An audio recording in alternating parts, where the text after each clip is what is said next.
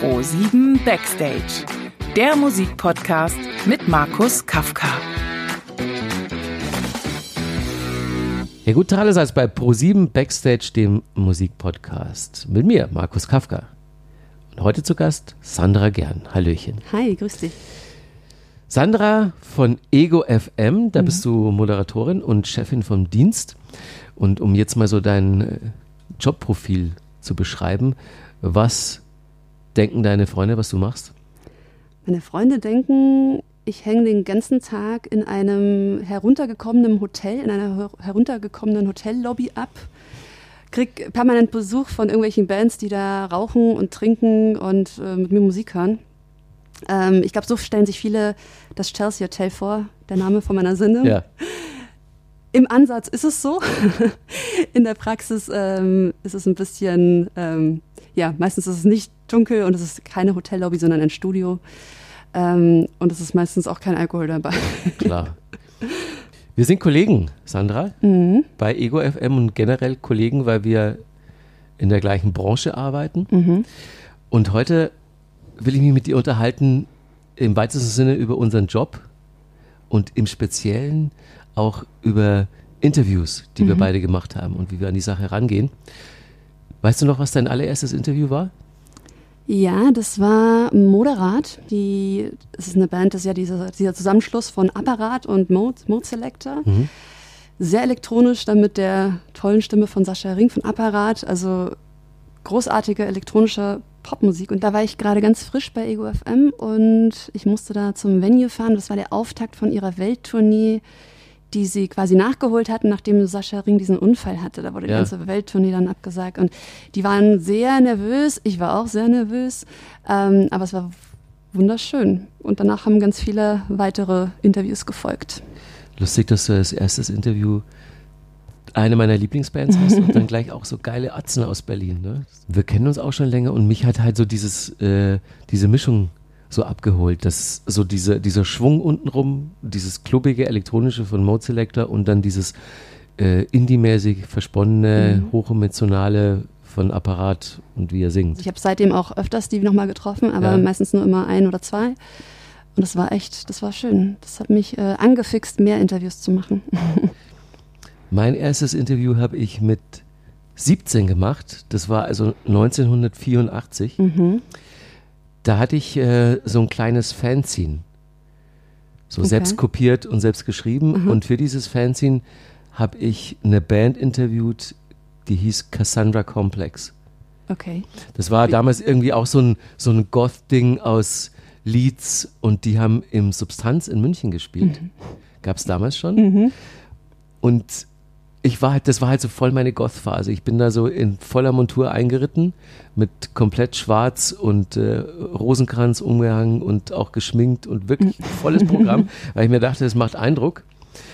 Und diese Band, von der ich dachte, dass sie eigentlich sonst genauso aussieht, die saßen halt komplett normal da, schon schwarze Klamotten, aber halt nicht geschminkt und nicht behängt. Das war schon mal der erste Fauxpas. Und dann, wie man halt mit 17 so ist, denkt man sich, man stellt jetzt besonders schlaue Fragen und ich habe mir gedacht, jetzt wird es richtig philosophisch von meiner Seite und habe die gefragt, do you believe in God? so als Gott, als Gott musste ich das natürlich wissen, so ob das mhm. Satanisten sind, so wie ich, oder ob die an Gott glauben. Also so totale Quatschfragen, was man halt nie mehr machen würde. Aber man lernt eben, Hast du einen Überblick, wie viele Interviews du jetzt gemacht hast? Tatsächlich habe ich jetzt in Vorbereitung auf heute mal zusammengezählt, weil ich das bis jetzt nie gemacht habe. Und ähm, es müssten so 150 gewesen sein bis 200. Ich kann es nicht mehr genau rekonstruieren, weil mir, glaube ich, nicht alles eingefallen ist. Also wenn ich alles zusammenzähle, ich habe ja, äh, das erste, was ich gemacht habe, war auch beim Radio zu moderieren. Mhm. Damals, als ich studiert habe in Erlangen, Nürnberg. Dann habe ich geschrieben für verschiedene Musikzeitungen und Stadtzeitungen als Freier. Dann war ich fester Redakteur bei Metal Hammer, mhm. vier Jahre lang. Und dann habe ich angefangen bei Viva mit der Metal-Sendung. Und später ging es dann weiter bei Viva 2 mit Turok und ab 2000 dann bei MTV. Und ich glaube, es ist jetzt ungefähr ah, zwei Jahre ungefähr oder drei her, dass ich mein tausendstes Interview hatte. Okay. Aber das war jetzt Das nur ist- so grob überschlagen, so, weil da habe ich schon bestimmt einige vergessen. Die sind ja auch nicht alle dokumentiert. Ich glaube auch, oder? Man merkt sich ja nicht alles. Also Mhm. man hat nicht von allen, also ich habe am Anfang auch selten Fotos gemacht zum Beispiel. Ich weiß nicht, wie du das gemacht hast. Vor allem am Anfang hat man wahrscheinlich, hast du da die Kamera mitgenommen, da wenn du in Substanz gefahren bist? Nee. Nee. Äh, ich habe äh, Fotos beim Konzert gemacht, habe da die Band ab und zu fotografiert, aber es gibt kein einziges Foto auf einer meiner Kameras, das ich mit dem Typen, den ich interviewe, zeigt. Mhm. Ja, habe ich am Anfang auch nicht gemacht. Ich habe mich am Anfang mal so zu sehr fanmäßig gefühlt. Da habe Ja, ich mir ja. nicht getraut. Ja, Und das ist voll genauso. schade. Ja, es ist, es ist wirklich total schade, weil ähm, allein deswegen, weil man es ja so viel vergisst. Mhm. Wenn ich jetzt so tausend Fotos vor mir hätte, dann Ja. würden mir auch die ganzen Geschichten wieder einfallen aus den Interviews. Hat sich deine Vorbereitung geändert auf ein Interview? Ja, also ich bin schneller. am Anfang war ich wahnsinnig perfektionistisch, bin ich immer noch, aber am Anfang hat es halt wahnsinnig lang gedauert, weil ich das perfekt machen wollte und für jeden Moment irgendwie vorbereitet sein wollte. Ja. Und das funktioniert einfach viel schneller, weil man auch viel besser einschätzen kann, welche Frage funktionieren könnte und welche nicht. Am Anfang merkst du ja auch, dass man manchmal eine Frage stellst, ne? Do you believe in God? Nee, wo du halt nicht so, die vielleicht nicht so gut ankommt. und dann, oder vielleicht kam sie gut an. Nee, Nee. nicht gut. Nee, ähm, ja, und daraus lernt man und dadurch ist die Fragestellung dann irgendwie viel schneller als am Anfang. Ja. Eine Sache hat sich bei mir nicht verändert. Also ich versuche mich immer noch möglichst lückenlos vorzubereiten. Mhm. einfach um so eine gewisse Grundsicherheit im Gespräch zu haben. Ne, wenn, mich bringt es aus dem Konzept, wenn mir der Künstler was erzählt, von dem ich überhaupt keine Ahnung habe. Mhm. Wenn ich Ja. das Gefühl habe, oh Gott, ich muss den jetzt einfach mal unwidersprochen und ununterbrochen ein, zwei Minuten erzählen lassen, weil ich keine Ahnung habe, Mhm. worüber der redet. Und deswegen, also gerade wenn ich so ganz große Leute interview, zum Beispiel ähm, ja vor meinem ersten Bono U2 Interview oder, Mhm. oder vor meinem ersten Madonna Interview, da habe ich auch wirklich äh, die Biografien teilweise gelesen. Mhm. Also ohne, dass ich jetzt irgendwie Fragen gestellt hätte, die auf irgendein Ereignis aus dieser Biografie abzielen, äh, sondern einfach nur deswegen, um so eine Grundausstattung zu haben und von diesem Fundament ausgehend kann man dann halt einfach alle Fragen stellen, die einem in den Sinn kommen, weil man halt immer wieder darauf zurückkommen kann, dass man lückenlos über diesen Künstler Bescheid weiß. Das ist sonst bei so ganz großen Leuten ist die Kuh dann halt auf sehr dünnem Eis, wenn man wenn man da irgendwie einen Scheiß fragt oder nicht. Bescheid weiß über wichtige biografische Dinge, das fliegt einem um die Ohren. Mhm. Da haben die dann keinen Bock drauf. Ja, das verstehe ich. Ich habe, weil du sagst Biografien, ich habe auch, ähm, also eins meiner größten Interviews war mit äh, Bernard Sumner von New Order. Und da war ich wahnsinnig nervös vorher. Und da ähm, habe ich mir echt, also ich habe das relativ kurzfristig erst bestätigt bekommen und hatte dann so, weiß nicht, drei Tage oder so Zeit und habe mir noch ganz schnell diese Biografie ähm, eben bestellt schnell ne? und dann halt so durchgeblättert und zumindest versucht quer zu lesen, damit ich eben genau das irgendwie vermeide. Ja. Weil er hat ein Buch geschrieben, dann äh, wollte ich es auch gelesen haben. Ja. Erfahrungsgemäß ist es dann so, dass die Leute natürlich nicht erwarten, dass man Mhm. die alle Bücher über sie gelesen hat, aber es gibt einem so eine Sicherheit. Ja. Und es ist auch eine Frage des Respekts. Also ich finde, man kann, egal ob das jetzt super große Künstler oder auch kleine Künstler sind, aber man kann da nicht so Larifari-mäßig hingehen und jetzt labern wir halt mal irgendwas. Ja. Sondern das ist ja auch so, so eine erste kleine Verneigung vor der Kunst der Herrschaften. Ne, die findet man ja in der Regel gut und äh, oder interessiert sich zumindest dafür und dann finde ich es nicht angebracht, wenn man unvorbereitet in ein Interview geht. ja, das stimmt. Macht mich auch fix und fertig, wenn ich äh, Radiointerviews höre, wo dann einfach so die Band mal kurz ins Studio geschoben wird und dann gibt es halt zehn Minuten bla bla, komplett inhaltsbefreit und dann werden die wieder rausgeschoben. Das finde ich dann echt so ein bisschen Zeitverschwendung. Ja, es gibt ja auch Bands, die das gar nicht abhaben können, was ich gut verstehen kann. Ne? Die, Ja. die dann einfach Fragen gestellt bekommen, die man eins zu eins einer anderen Band hätte auch stellen können. Und das wäre Ja. nicht aufgefallen. Das, also, weiß nicht, was machst du dir zu essen, wenn du vom Feiern heimkommst? Oder diese Standardfragen, die da manchmal kommen, das ähm, macht mich auch fertig. Ich habe auch immer so das Gefühl, ich möchte, also ich muss, ich schaffe es nicht immer, aber ich muss, wenn möglich, alle Songs vorher gehört haben, sodass Mhm. ich wirklich mich dadurch höre und dann versuche, irgendwie die Zeit davor halt nebenbei das irgendwo mal zu hören, Ja. dass ich wirklich da alles abgedeckt habe, wenn ich merke, okay, die haben ja voll den Ausreißer gehabt und plötzlich mal auf Deutsch gesungen oder ähm, und das sind so Sachen, die möchte ich dann nicht verpasst haben. Sowas, genau. Vorher Platte anhören. Ganz wichtige Mhm. Ja. Maßnahme. Fällt einem nicht immer leicht, weil du hast, glaube ich, noch das Glück, dass du im Großen und Ganzen die Leute interviewen kannst, die du richtig gut findest, auch musikalisch. Das stimmt, ja, ich kann mir das weitestgehend aussuchen. Und dann ist es auch bei Ego FM wird jetzt nicht passieren, dass da plötzlich Mariah Carey oder Bon Jovi Genau. vor dir sitzen. Ne? Ja, das habe ich noch nicht gemacht. Ich weiß gar nicht, du hast es ja gemacht, ne? Ich weiß nicht, wie, wie war das? Na, ich habe alle möglichen Leute interviewt, vor allen Dingen ähm, für Number One. Mhm. Das habe ich ja vier Staffeln lang gemacht und da haben wir generell einfach äh, große Stars interviewt. Mhm. Und da sind natürlich nicht alle musikalisch genau in meinem Fahrwasser und auch von ihrer Persönlichkeit her fand ich die jetzt nicht so wirklich spannend. Und dazu gehören dann eben Bon Jovi, Mariah Carey, Bee Gees, Phil Collins, Mhm. Leute, deren Musik ich wirklich nie gehört habe oder wirklich auch äh, gar nicht mochte, Mhm. explizit, wie im Fall von ja eigentlich all den genannten. Und dann passieren aber ganz erstaunliche Dinge.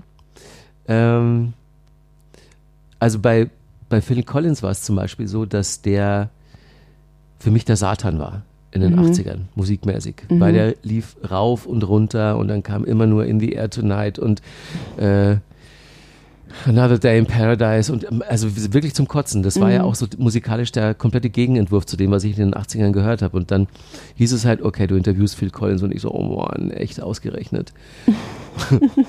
und dann bin ich da hingegangen. Ähm, wir haben das gedreht in Genf, der wohnt ja schon lange am Genfer See und sind in so einem Hotel dann äh, in der Suite eingecheckt und haben dann das so interviewmäßig eingerichtet. Und dann irgendwann ist uns aufgefallen, dass die Klimaanlage sehr, sehr laut ist. Deswegen haben wir unten an der Rezeption angerufen und haben gesagt, kann mein Haustechniker nach oben kommen? Wir müssten die Klimaanlage so richtig ausmachen. Und dann saß ich halt so am Eingang der Suite, so neben der Tür und sehe aus dem Augenwinkel, wie so ein Typ mit so Cargo-Pants und Poloshirt und Basecap den Flur entlang schlurft und ohne so wirklich von meinen Notizen aufzugucken, sage ich halt so, ah ja, Klimaanlage, da lang. Und dann gucke ich halt so hoch und denke mir, fucking hell, das ist Phil Collins. Wie hat er darauf reagiert? Total cool, weil ich meine, der kam halt äh, fast eine Dreiviertelstunde vor der vereinbarten Interviewzeit, ohne Plattenfirma, ohne Management. Und dann habe ich, hab ich gesagt, so, ja, Collins, es tut mir schrecklich leid. Ich dachte, Sie sind der Haushänger wegen der Klimaanlage und so. Und er meinte dann so, äh, ja, zeig mir, wo die ist, ich richte die. Ah, Quatsch. Ja, ja. Und äh, dann war das halt schon total locker und dann haben wir gesagt, so, ja, was machen Sie denn schon hier? Und da hat er gemeint, mir war langweilig, haben wir gedacht, ich komme schon mal vorher. Ach, Quatsch. Aber das ist doch eigentlich sau sympathisch, oder? Es ist mega Also- sympathisch und da war eigentlich schon das Eis gebrochen. Ähm, die ersten zehn Minuten waren aber trotzdem ein bisschen schwierig, weil Phil Collins ja so von der Presse ganz schön abgeseift wurde. So. Und Da haben ja Leute auf dem rumgehackt und dass es, dass es für ein Lappen ist mit seiner beschissenen Musik, die einem aus den Ohren kommt. Und der hatte eine harte Zeit zwischendurch. Da gab es ja auch bei Radiostationen so explizit Phil Collins und Genesis freie Wochenenden. Das haben die so richtig betrailert. Ähm, und das hat, ihn, hat ihm schwer zugesetzt und deswegen hat er mich erstmal so ausgecheckt, ob ich jetzt auch einer bin, der jetzt so freundlich tut und ihm im Nachhinein dann in die Pfanne haut. Habe ich aber nicht gemacht und dann war der halt so lustig und hat so tolle Geschichten rausgehauen und auch sehr, sehr ehrlich. Also teilweise habe ich mich gefühlt, als wäre ich den, so der Ersatzpsychologe für den, weil er dann auch gesagt hat, wie einsam er ist und dass seine Frauen ihn alle verlassen haben und jetzt sitzt er da mit seinem Hund und guckt mit dem zusammen Fußball. Und dann hat er von seiner, von seiner schlimmen Verletzung erzählt, so dieser Wirbelverletzung, wegen der er nicht mehr Schlagzeug spielen kann. Und am Ende des Gesprächs, äh, danach, hat er uns dann wirklich äh, seine Telefonnummer gegeben und hat gemeint, wir sollen ihn unbedingt anrufen, heute Abend noch was trinken gehen, Ja, Quatsch. weil es ihm so fad war. Aber dann war es doch eigentlich eines der besseren Interviews, Das war oder? eins der besten und eins meiner Top Ten Okay. Lieblingsinterviews, die ich äh, so geführt habe, auch weil es so eine große Überraschung war. Mhm. Und ich meine, ne, Bon Jovi war dann wirklich auch so ein bisschen, wie ich es erwartet habe. Also War nicht so? Na, der ist gar nicht so sympathisch. Also Nur weil man die Musik nicht spannend findet oder ist er wirklich auch menschlich nicht? Weil das spielt ja oft zusammen, ne? das spielt zusammen. Also ja, ähm, ich bin da aber ziemlich vorbehaltslos hingegangen. Es, war, aber es ging schon so los, dass ähm, sein Management die Fragen vorher sehen wollte und zwei Drittel der Fragen einfach rausgestrichen hat. Und er will nur über das neue Album reden, das aber da noch gar nicht draußen war. Ja. Also so komplett sinnlos. Und wir haben halt so diese komplette Karriere von ihm auch Revue passieren lassen und mussten deswegen auch so über die 80er sprechen. Aber ähm, er hat gesagt, so über so 80er mag er nicht mehr reden. Und dann muss man halt so Kniffe finden. Und ich habe ihn halt gefragt, so, was das Komischste war, was jemals bei einem Konzert von Bon Jovi auf die Bühne geworfen wurde. Und dann hat er gemeint, interessante Frage, ein Schweinekopf. Der, oh Quatsch. ja, ein echter Schweinekopf. Und dann hat er gemeint, dass er sich damals gefragt hat, wie man sich die Mühe machen kann, äh, in einer Plastiktüte von zu Hause einen Schweinekopf mit so einem Bon Jovi-Konzert zu nehmen und den dann da auf die Bühne zu pfeffern. Und dann habe ich gesagt, wann war das? 86. Und dann konnte ich mit ihm über die Ah. 80er reden. Okay. Das ist dann so, so ein kleiner Glücksfall. Ja, ja. Hast- du schon mal von dem Management vorher so Restriktionen bekommen? Ja, also nicht oft, weil es auch einfach daran liegt, dass wir oft nicht so große Künstler haben, sondern auch eher unbekanntere. Aber mir ist eingefallen, also mir ist aufgefallen bei ähm, Beach House. Das ist eine der Bands, die ich sehr gern Ja. mag. Ähm, und ich habe mich wahnsinnig gefreut auf das Interview. Und dann kam irgendwie, glaube ich, ein, zwei Tage vorher so ähm, echt so eine relativ gepfefferte Mail, wo drin stand, was sie alles nicht wollen. Und ich habe echt kurz überlegt, ob ich dieses Interview absage, weil ich Mhm. mir dachte, hey, also darf ich eigentlich noch irgendwas fragen? Also Ja. so, ähm, okay, keine Fotos, das mögen viele nicht, verstehe ich so. Ähm, dann auch nur tiefgründige Fragen zur Musik, wo ich mir dachte, mh, ach was. Vielleicht wollen sie dir die schon mal vorgeben. Ja, ähm, also es waren irgendwie so keine privaten Sachen und letztendlich war das eines der schönsten Interviews, die ich je hatte. Also es war, ich war, ich bin, ich, hab, ich war gut vorbereitet, auch weil ich wusste, okay, ich muss musikalisch wirklich nochmal vielleicht ein paar Sachen nochmal abchecken. Also ich, ich gehe da eh immer sehr penibel vor, was die Musik angeht, aber ähm, war also echt gut vorbereitet. Und dann ähm, hatten wir irgendwie einen relativ emotionalen Start, weil das ähm, war, glaube ich, zwei Tage nachdem diesem Butterclaw-Anschlag. Mhm. Und wir waren auf einem Konzert auf dem, am Venue und es waren irgendwie tausend Securities da und es war ja da alles in heller Aufruhr danach. Ja. Und irgendwie haben wir darüber schon mal sehr lang gesprochen und dann hatte ich das Glück, dass ich kurz vorher in Island war, ähm, beim Iceland Airwaves Festival und ich hatte Beach House dort gesehen, mich wahnsinnig gefreut drauf und dann fand ich, die Sängerin, da war so komisch auf der Bühne, die hat dann irgendwie so ein bisschen feministische Ansagen gemacht, irgendwie Thanks for inviting my vagina here on stage. Und ich, also ich fand es mega komisch. Und Ja. das war dann meine nächste, mein nächster Aufhänger, wie ich reingegangen bin. Und dann haben wir ewig über Feminismus gesprochen. Und sie war dann so ehrlich und persönlich und hat sich am Ende für das Interview bedankt. Und ich, also ich, ich konnte gar nicht verstehen, warum das Management vorher so ein, so ein bisschen Wirbel gemacht hatte, weil ich, für mich war das letztendlich der einfachste Interviewgast überhaupt. Die Erfahrung habe ich auch schon öfter gemacht, dass vorab Ansagen vom Management kommen, die total übers Ziel hinaus sind. Mhm. Man sitzt dann so dem Künstler gegenüber und fragt sich so, wie es im Vorfeld zu so vielen Irritationen kommen konnte. Mhm. Sting zum Beispiel. Da wurde auch vom Management, wurden zwei Drittel der Fragen gestrichen. Und äh, da ging es auch um dieses Format, wo halt so von frühester Kindheit bis zur Jetztzeit alles Mhm. beleuchtet wird bei Number One. Und dann kam er und ich habe gesagt so, ähm, ich erkläre dir mir kurz das Format und dann sage ich dir, was ich dich gerne fragen würde, weil der Management hat alles rausgestrichen, Mhm. so was für wichtig für uns wäre. Und dann hat er gemeint so, pff, scheiß aufs Management, frag mich einfach, was du fragen willst, ich antworte auf alles. Und er hat auch wirklich auf alles geantwortet und noch darüber hinaus. Oder das Management von Madonna. Die sind reingekommen, als wir die Lichtsituation aufgebaut haben und wir haben eine Stunde an diesem Licht rumgefrickelt und die Managerin kommt rein und sagt so, alle Lampen abbauen, wir wollen nur eine Lampe dahin, genau hinter der Kamera. Und wir so, das sieht doch scheiße aus, die hat doch links und rechts Schlagschatten ohne Ende. Nein, sie möchte das so haben. Und dann haben wir es wieder zurückgebaut und da kommt Madonna rein und wir sagen so, guck mal, das ist das Licht, wie deine Managerin das haben wollte und das ist das Bild, wie es dann aussieht. Mhm. Und sie so, sieht doch scheiße aus. und dann haben die das wieder zurückbauen müssen und äh, nur so Sachen. Oder Marilyn Manson, der äh, im Vorfeld hieß es, ähm, der Raum soll kaum beleuchtet sein, nur mit Kerzen. Und da kam er rein mit einer schwarzen Sonnenbrille und das Erste, was er gesagt hat, war, ich sehe nichts. Und dann habe ich gefragt, sollen wir Licht machen? Und dann haben wir das Licht eingeschaltet, was auch natürlich gut ist, weil Licht mhm. für den Fernsehen kannst du immer gut brauchen, aber sonst siehst du halt einfach mal nichts. Großartig. Ja. Ich frage mich manchmal so ein bisschen, woher das kommt. Ich schätze, die müssen teilweise so schlechte Erfahrungen mit Interviews gemacht haben, dass sie dann irgendwelche solche Vorgaben machen. Genau. Anders Jedes Mal, wenn irgendwas schiefgelaufen ist im Interview, blöde Frage, dann kommt die sofort danach mm. auf die Shitlist. Ja. Und die wird länger, länger, länger. Und irgendwann wird die so komplett sinnbefreit, einfach nur noch so Copy- and Paste-mäßig an die äh, Interviewer weitergegeben. Und alle Beteiligten fragen sich dann am Ende so, warum? Mhm. Aber das, die Erfahrung, genau, die du auch gemacht hast, ist so, da ist im Vorfeld viel Lärm um nichts und dann, wenn man die Künstler selbst trifft, dann ist das meistens viel entspannter als vorher mit dem Management. Mhm, Finde ich auch.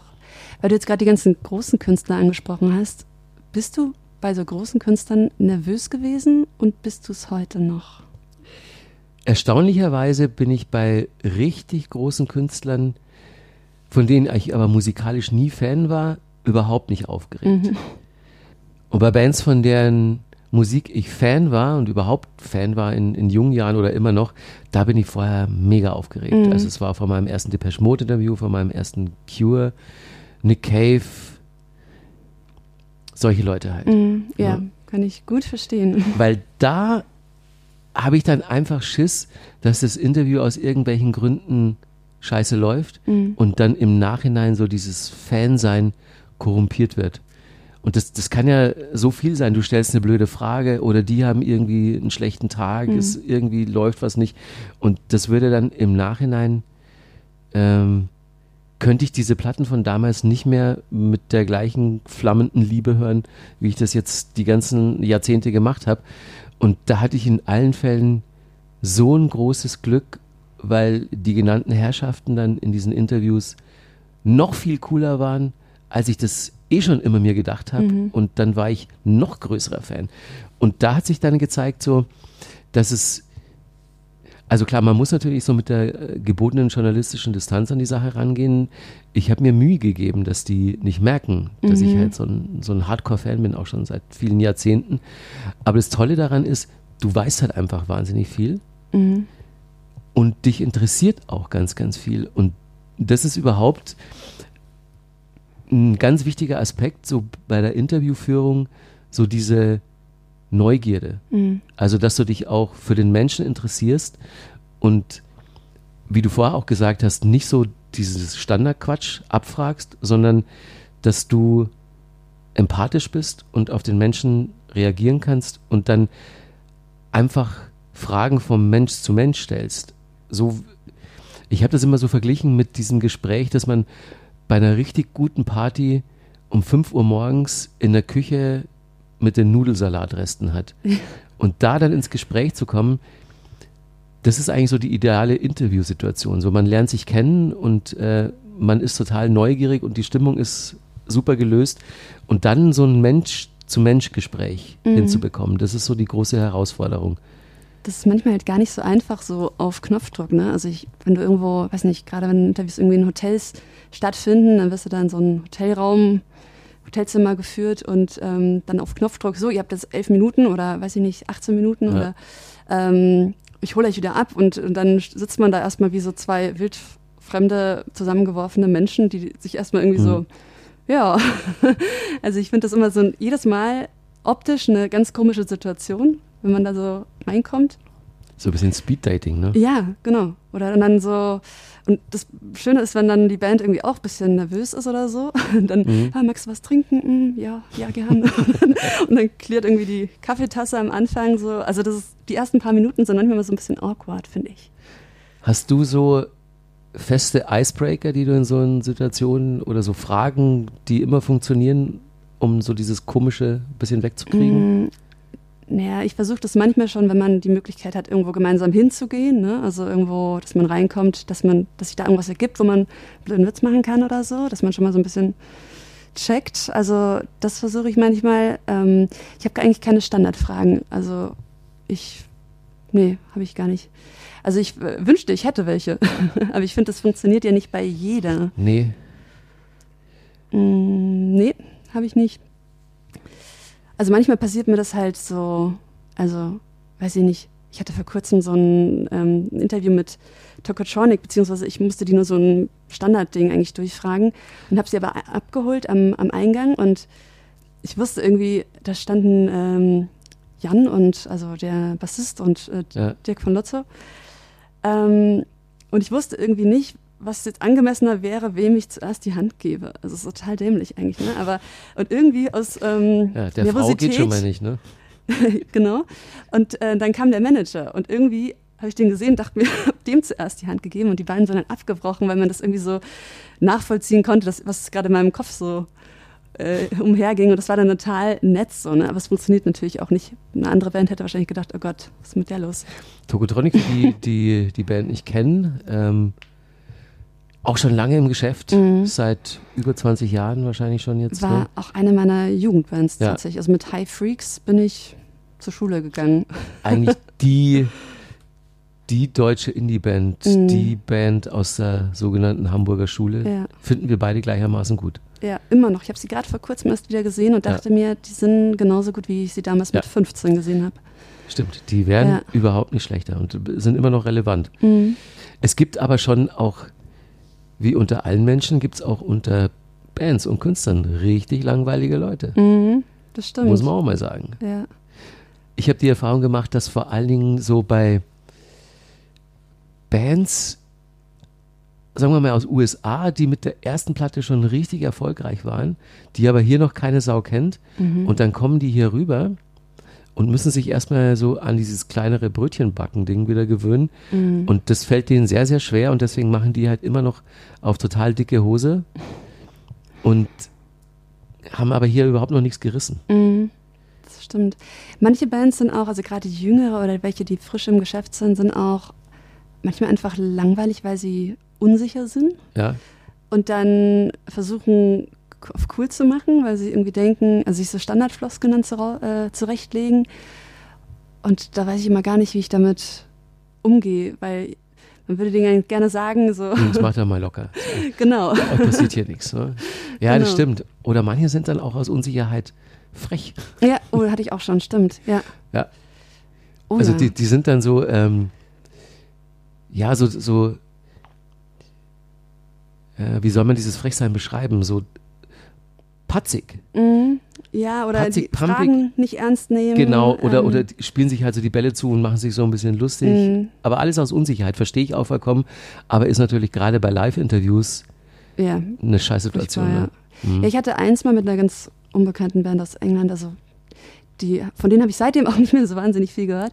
Aber die, ähm, also die haben mich einfach absolut nicht ernst genommen. Da bin ich irgendwann habe ich gesagt, hey, also ich kann auch wieder gehen, ne? Also wollt ihr jetzt hier irgendwie, also im Sinne, ihr könntet auch froh sein, dass ihr hier eine Plattform bekommt, ne, dass sich jemand interessiert, weil sie waren wirklich sehr unbekannt.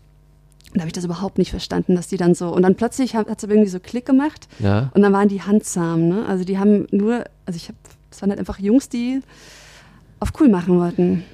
Ich habe das auch nur einmal gesagt in all der Zeit, ich kann auch gehen, wir können dann auch aufhören. Und mhm. das war bei Blur. okay, das ist eine andere Nummer.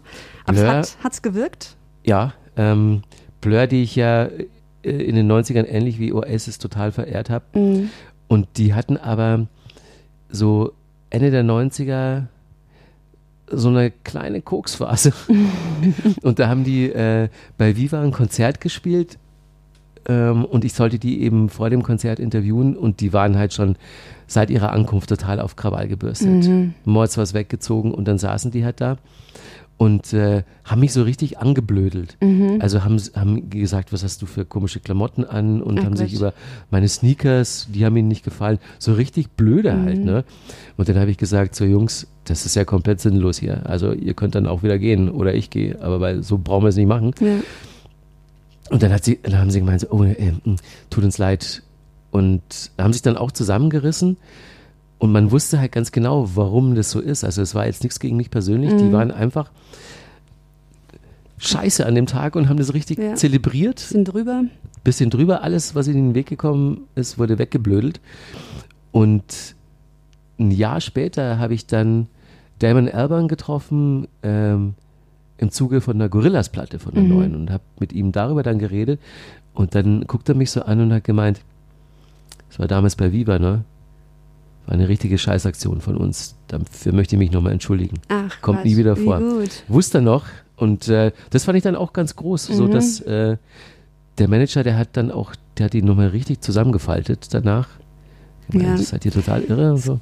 Geht halt auch echt nicht. Es ist halt, ne, man ist ja nicht der Bittsteller als Interviewer, Ja. der irgendwie dankbar sein kann, wenn da was rüberkommt, sondern es ist ja ein Gespräch auf Augenhöhe, sollte es zumindest sein. Und das Ja. ist einfach unprofessionell. Manchmal sieht es nicht so aus, als würde die Band äh, verstehen, dass es jetzt ja auch äh, in erster Linie ihr zugute kommt. Ja, ja, Ja. stimmt. Das ist so, oh, jetzt fragt die schon wieder das. ja, es geht um dein Album. ja, komisch, ne? ja, doch. Wenn wir unsere Sendungen machen bei Ego, Mhm. du hast einmal wöchentlich eine? Genau. Die Sendung Chelsea Hotel. Ja. Du hast auch einmal wöchentlich eine. Die Sendung Kafka FM. Mhm. Wie viel Vorbereitung investierst du da und wie sieht das genau aus? Mm, Es kommt ein bisschen drauf an, ähm, wie aufwendig die Sendung ist. Ich habe ja quasi bei Ego FM eine Sendung, aber ich habe noch einen anderen Chef. Also ich bin ja Chef vom Dienst von, E- bei Ego FM, Mhm. Chefin vom Dienst und dann ist es halt manchmal so ein bisschen eine Koordinationssache. Ne? Zum einen fürs Programm da zu sein, zum anderen irgendwie Zeit für die eigene Sendung zu finden. Was ich dann auch oftmals so zur Vorbereitung von Interviews dann auch in den Abend mitnehme, weil ich das einfach irgendwie zu Hause mit einem Glas Wein oder irgendwie so besser kann, ein Interview Mhm. vorzubereiten. Ähm, Im Schnitt, ja, wie viel Zeit? Hm. Es kommt drauf an. Wenn es mit einem Interview ist, dann wesentlich mehr, wegen, dem, wegen der Interviewvorbereitung. Wenn es nur die Musik ist, läuft das meistens so on the run. Also ich habe immer unterwegs, also ich höre die ganze Woche Musik und immer, wenn ich irgendwie was höre, wo ich mir denke, ah, stimmt, oder ich sehe irgendwas, lese irgendeine Meldung zu irgendeiner Band die Woche, wo ich mir denke, oh, die passt perfekt, dann speichere ich mir die sofort. Und dann habe ich eigentlich immer zum Donnerstag hin, wenn die Sendung dann läuft, eigentlich schon die Musik zusammen. Also das ist so, da setze ich mich jetzt eigentlich nicht hin und sage so, ich brauche jetzt für eine Stunde Musik, sondern das läuft eigentlich immer so nebenbei. Die Musikauswahl. Wie machst du das?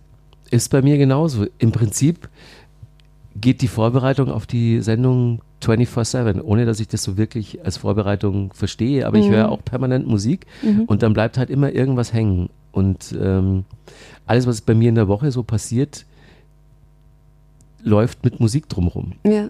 mehr oder weniger. Und, und selbst wenn ich jetzt äh, eine Serie gucke Ja. bei Netflix und eine bestimmte Musik da läuft, dann Mhm. weiß ich sofort wieder, ah, die baue ich in die Sendung ein und dann spiele ich so zwei Songs, die damit zu tun haben. Und ansonsten ähm, bekomme ich halt ähm, ganz viele Mails mit Promos Mhm. ähm, und höre eigentlich ja permanent sowieso Musik.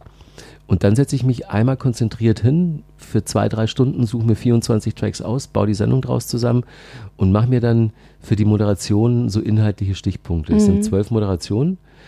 Ähm, und da brauche ich dann für die Moderation auch nochmal ungefähr Stündchen bis anderthalb. Mhm.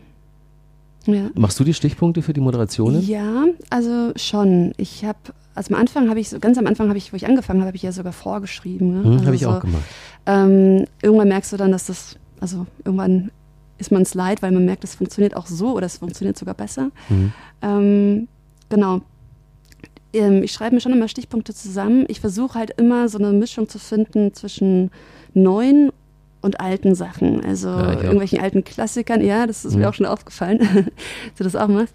Das, also weil ich das persönlich einfach mag. Also auch beim Auflegen früher oder so. Ich versuche immer irgendwie so einen, so einen Sprung drin zu haben. Irgendeinen alten Klassiker mit was Neuem, ein bisschen Schrägen gemischt, weil ich das Ja. selber genau so höre ich am liebsten selber Musik. Und, ähm, und da versuche ich halt im Idealfall dann noch irgendeine Brücke zu finden, die ich dann mit Stichpunkten Mhm. halt, ähm, ja, also dass man sich halt so legt, dass dann irgendwie, dass man eine perfekte, dass man irgendeine Gemeinsamkeit zwischen diesem neuen Song und diesem alten findet. Mir ist es ganz wichtig, dass es noch ähm, ja so äh, Musikjournalismus im Sinne von Kuratieren gibt, weil Mhm. das ist ja so ein bisschen auf dem Rückmarsch, Ja, dass man was erzählt über Musik, weil so, ne, wenn Musik gestreamt wird, Mhm. dann gibt einem das der Algorithmus vor, aber du hast halt keine Hintergrundinformationen und, und du hast auch so keine, keine logischen biografischen Zusammenhänge oder so.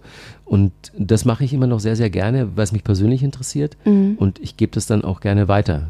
Also ich weiß nicht, ob man dazu irgendwie so Musikerziehung sagen kann, aber ja. mir ist es halt wichtig, dass ich so einen roten Faden spinne in meiner Sendung, der dann aber auch oft Jahrzehnte von Musik verbindet, Ja. weil es irgendwie einen logischen Zusammenhang gibt.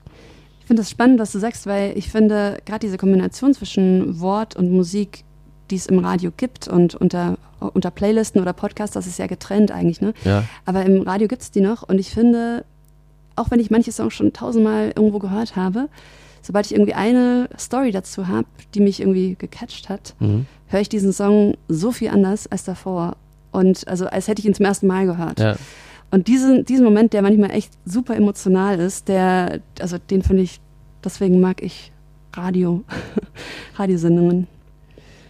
ja ich, ich liebe Radio auch. Also Mhm. wie gesagt, ich habe damit angefangen und ich bin froh, dass ich jetzt äh, seit äh, zweieinhalb Jahren bei Ego wieder eine Sendung habe Mhm. und zwischendurch auch immer Radio machen konnte, weil das für mich auch eine ganz besondere Faszination nach wie vor hat, Mhm. dieses Medium. Und äh, in dem Zuge die Frage, wie verfolgst du die Diskussion über die Zukunft des Radios und wie das Mhm. aussehen könnte?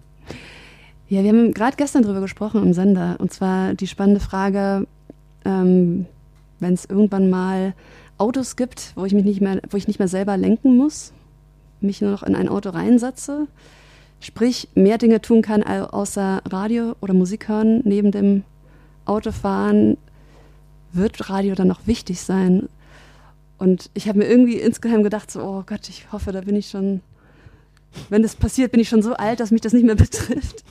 weil ich das irgendwie ganz absurd finde, weil ich dieses, ich weiß nicht, das sind ja so kleine Rituale, so Alltagsrituale, in der Früh beim Kaffee machen, Radio hören oder im Auto zur Arbeit oder das sind, also ich will das nicht so ganz glauben, dass Radio irgendwann, dass Radio irgendwann weniger wichtig sein könnte. Aber andererseits sagt man ja auch immer, also es muss ein neues Medium muss ja auch nicht unbedingt ein altes ersetzen oder äh, verdrängen. Mhm. Ich weiß es nicht. Also ich, ich weiß nicht, ob es dauerhaft so relevant sein wird. Ich hoffe es. Ähm, ja, ich, ich stelle mir irgendwie, ich weiß nicht, ich stelle mir irgendwie gerade vor, wie Leute in einem selbstfahrenden Auto sitzen und ich spreche ähm, und die sitzen da, ich weiß ich nicht. Das ist, ist eine ganz komische Vorstellung. Ja, wenn man überhaupt wüsste, wie jetzt in 10, 20, 30 Jahren die Medienlandschaft aussieht. Ne? Ja. Aber es hieß ja auch schon, als das Fernsehen aufkam, dass das Radio Eben. am Ende ist damit. Ist Ja. auch nicht passiert. Und dann hat man gesagt, jetzt gibt es das Internet und es gibt YouTube, jetzt ist das Fernsehen fällig. Ist Mhm. auch nicht passiert. Ja, und was schon wichtig ist, ist dieses, also was du gesagt hast, dieser Kuratierfaktor, dass man, also man hat ja alle Möglichkeiten. Du kannst zu jeder Zeit alles hören, was du möchtest, aber die meisten haben nicht die Zeit, weil sie nicht so einen Job haben wie wir, Ja. dass sie sich permanent mit so viel Musik auseinandersetzen. Und da braucht es jemanden, der, dem man irgendwie vertraut, weil man weiß, okay, der trifft irgendwie meinen Geschmack, der das für mich macht. Also das, und der dem Ganzen noch eine persönliche Note mit sehr viel Wissen gibt. Das ist also, ja. Ja, ich, ich sehe das auch so, dass man ähm, auch so eine gewisse Filterfunktion erfüllt. Mhm. Und das mache ich auch sehr, sehr gerne, weil ich höre mich pro Woche bestimmt durch insgesamt 500 Songs durch oder Mhm. beschäftige mich mit denen. Und von denen bleiben dann, wenn man so will, 24 über. ja. Und damit nehme ich den Leuten schon viel Arbeit ab. Jetzt könnte jeden jemand sagen, mir könnte aber einer von den restlichen 470 gefallen haben und du hast ja nicht in der Sendung. Berufsrisiko. Ja, aber deswegen gibt man ja manchmal auch Verweise, ne? Die ganze Platte ist gut, da sind noch mehr tolle Songs mhm. drauf. Ich habe jetzt einen ausgewählt. Wenn wir schon über die Zukunft des Radios reden, dann so Future Forecast mäßig, wie könnte dein Job im Jahr 2040 aussehen? Hm. Ich habe mir kürzlich erst gedacht, als ich so Insta-Stories durchgeblättert habe, ne, so durchgeswiped habe.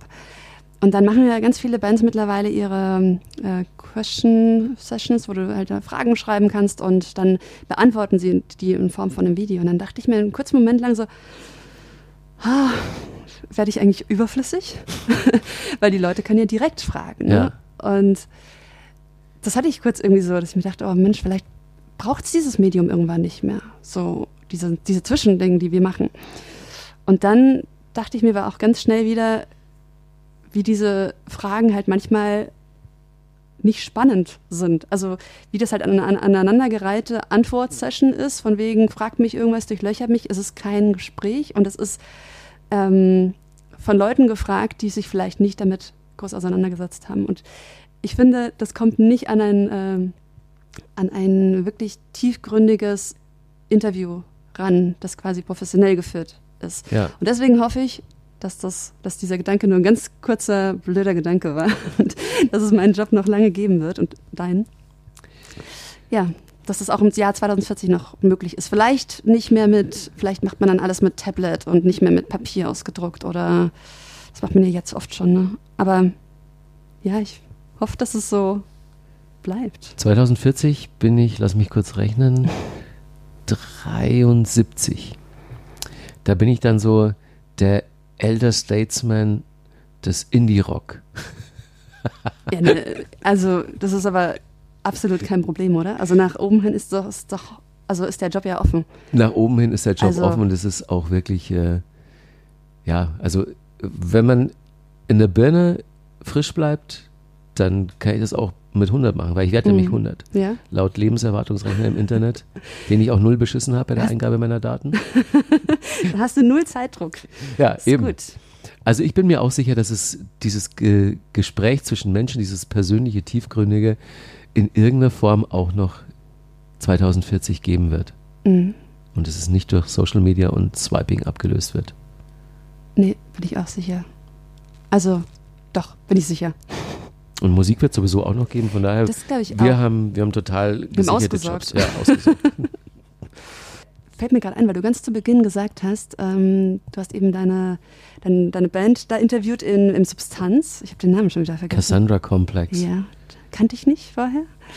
Aber ähm, wie, hat man, wie hast du damals ein Interview angefragt? Weil du hattest ja jetzt wahrscheinlich keinen, also du hast es ja alles selber gemacht, ne? Ja, ähm, ich habe in dem Fall im Substanz angerufen und habe gesagt, ich komme vorbei und mache ein Interview mit dir. und Frank Bergmeier, der es damals schon gemacht hat, hat gemeint, ja gut, ich sag Bescheid.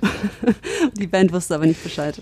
Doch, der hat, okay. der, der, hat den schon, ja, der hat denen schon gesagt, äh, da kommt dann jemand und macht ein Interview. Und ich glaube, dass auch jemand von der Plattenfirma oder vom Management dann vor Ort war. Also das ging dann schon alles eher noch so, ähm, ja, so auf halboffiziellen Weg. Mhm, die ersten okay. Interviews, die ich gemacht habe, es war alles so. Also es waren noch viele dabei. Da bin ich einfach zum Venue gefahren und habe vor der Tür gewartet, bis okay. die Band kommt. Da habe ich gesagt, Hallöchen, ich mache jetzt hier ein Interview. da hat sich aber Wahnsinn. auch keiner aufgeregt. Das hat sich dann erst später, als es dann so äh, in, in diese Management-Plattenfirmenstrukturen mhm. kam. Aber die Larifari-Bands, die kleinen, die ich da interviewt habe, die, die happy. Ja. Da ist jemand, der sich interessiert. Ja.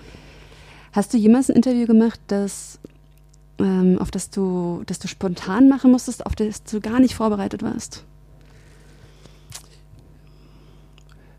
Eigentlich mein erstes Madonna-Interview. Okay, weil das so kurzfristig reinkam, oder? Ja, die hat äh, bei Wetten, das ist die aufgetreten. Mhm. Und eigentlich hieß es die ganze Zeit vorher, die kommt dann nur in die Sendung und gibt an dem ganzen Tag sonst keine Interviews. Mhm. Und dann hat mich am Freitag um 22 Uhr der Programmchef von Viva angerufen und hat gemeint, die gibt ein Interview. 10 Uhr morgens. Uns. Du machst es. Und ich so, was? Wie soll ich mich jetzt, also ich wollte jetzt in zwei Stunden ins Bett gehen oder so. Ja. Und wie soll ich jetzt morgen in Düsseldorf um 10 Madonna interviewen? Und dann, na, das war äh, 1998 oder 99. Da war jetzt auch noch nicht viel mit schnell mal Internet anwerfen. Mhm, ja, stimmt. Ähm, und dann habe ich mir gedacht, so, scheiß drauf, ich höre jetzt einfach nochmal so die Madonna-Platten, die ich griffbereit habe. Mhm. Und, und gucke mir ein paar Videos noch im Sender an. Und dann fahre ich da einfach hin und unterhalte mich mit der. Und ich glaube, das war das große Glück, dass ich mich gar nicht vorbereiten konnte, weil so habe ich dann mit Madonna eine Stunde einfach über Musik geredet. Da okay. kam gerade Ray of Light raus, ja. die Platte, die ich richtig gut fand. Und dann haben wir über, über Kraftwerk, über Björk, über äh, Techno mhm. bei Madonna die, das ist ein Nerd. Also mhm. die redet wahnsinnig gerne über Musik und das hat ja so Spaß gemacht, mhm. dass äh, mal nicht äh, irgendein Gossip abgefragt wurde und mal nicht so die üblichen Themen, weil die hatte ich so schnell nicht auf der Pfanne. Ja. Und deswegen habe ich mit ihr einfach über Musik geredet. ja, das ist eigentlich das, ähm, was, was man machen kann. Ich hatte es einmal, da habe ich versehentlich über eine Programmaktion ähm, mit dem schwedischen Premier telefoniert. Das ist, klingt äh, unfassbar und ich dachte es während des äh, Interviews auch. Also zum, äh, ich muss es kurz erzählen. Äh, Schweden hatte so eine ganz coole Aktion, um Schweden zu promoten, haben eine Nummer online gestellt und gesagt, ruf die an und du wirst automatisch zu irgendeiner in Schweden lebenden Person durchgestellt. Und dann dachte ich mir, oh super, kann man im Radio perfekt ausprobieren. Ähm, eine Kollegin von mir, die Lula, äh, ja. unsere Morgenmoderatorin, die hat in der Früh auch mit einem telefoniert, der ist irgendwie gerade in Stockholm über Marktplatz gelaufen und ähm, ich habe dann angerufen und hatte einen Herrn am Telefon, der, der sagte, This is Stefan Levin, the Swedish Prime Minister. Und ich dachte mir das so. ja, ja, super Gag. Genau. Und dann dachte ich mir, also ich dachte ein, eine Sekunde lang, okay, entweder blamierst du dich jetzt auf die Knochen, weil du dich verarschen lässt, oder du hast jetzt die Chance, ein paar Minuten mit dem, mit dem schwedischen Premier zu telefonieren. Und letztendlich habe ich ihn auch halt einfach über Musik, weil ich hatte keine Ahnung, ich wusste noch nicht mal, welche Partei das war. Ne? Also ich hatte ja. mich noch nicht mit der schwedischen Politik zuvor auseinandergesetzt. Und ähm, dachte mir einfach, okay, äh, also erstmal soll er mir die Aktion erklären, warum jetzt er überhaupt am Telefon ist. Ne? Und dann, das war dann so ein Special Gag, dass auch jeder tausendste Anruf geht zu ihm oder was? Äh, genau, das wird irgendwie durchgestellt und ich hatte halt einfach Glück. Ne? Also der hat sich eben auch da registriert äh, bei dieser App und ist, ist halt da rangegangen und ich, also ich dachte mir halt, das kann ja gar nicht sein. Und letztendlich war es aber dann total schön, weil ich habe ihn dann auch zu schwedischen Musikern irgendwie gefragt und dann hat er gesagt, dass er sich so auf ähm, auf Bruce Springsteen freut, wo er hingehen möchte in Göteborg und, ähm, und dann am Schluss haben wir noch irgendwie, weil da war David Bowie gerade ein paar Monate tot, ne? Und dann gesagt, dass er so ein großer Fan ist. Und dann habe ich gesagt, okay, dann spielen wir jetzt irgendwie, welchen Song soll ich denn spielen von ihm? Und, und dann dachte ich mir, hey, so über diese Musikfragen, über die Begeisterung von Musik kannst du ja eigentlich jedes Interview retten, wenn das die Komponente ist, ne? Total. Also, ja. Man kann sowieso sagen, Music is a universal language. Und ja. wenn alle Leute mehr Musik hören würden und darüber reden würden, dann wird es auch keine Kriege mehr geben. Ja. Weil es eben so ein völkerverbindendes Element ist. Ja, sehr emotionales Element auch, ohne dass die Welt nicht so bunt wäre. Genau. Und es gibt wahrscheinlich niemanden auf der Welt, keinen Menschen, der noch nie in seinem Leben mit Musik in Berührung kam und dabei nicht irgendwie Emotionen mhm. gehabt hätte. Das war jetzt eigentlich gar nicht als Schlusswort gedacht, aber das funktioniert total super. Klang sehr schön. Ja. Also ich kann es unterschreiben.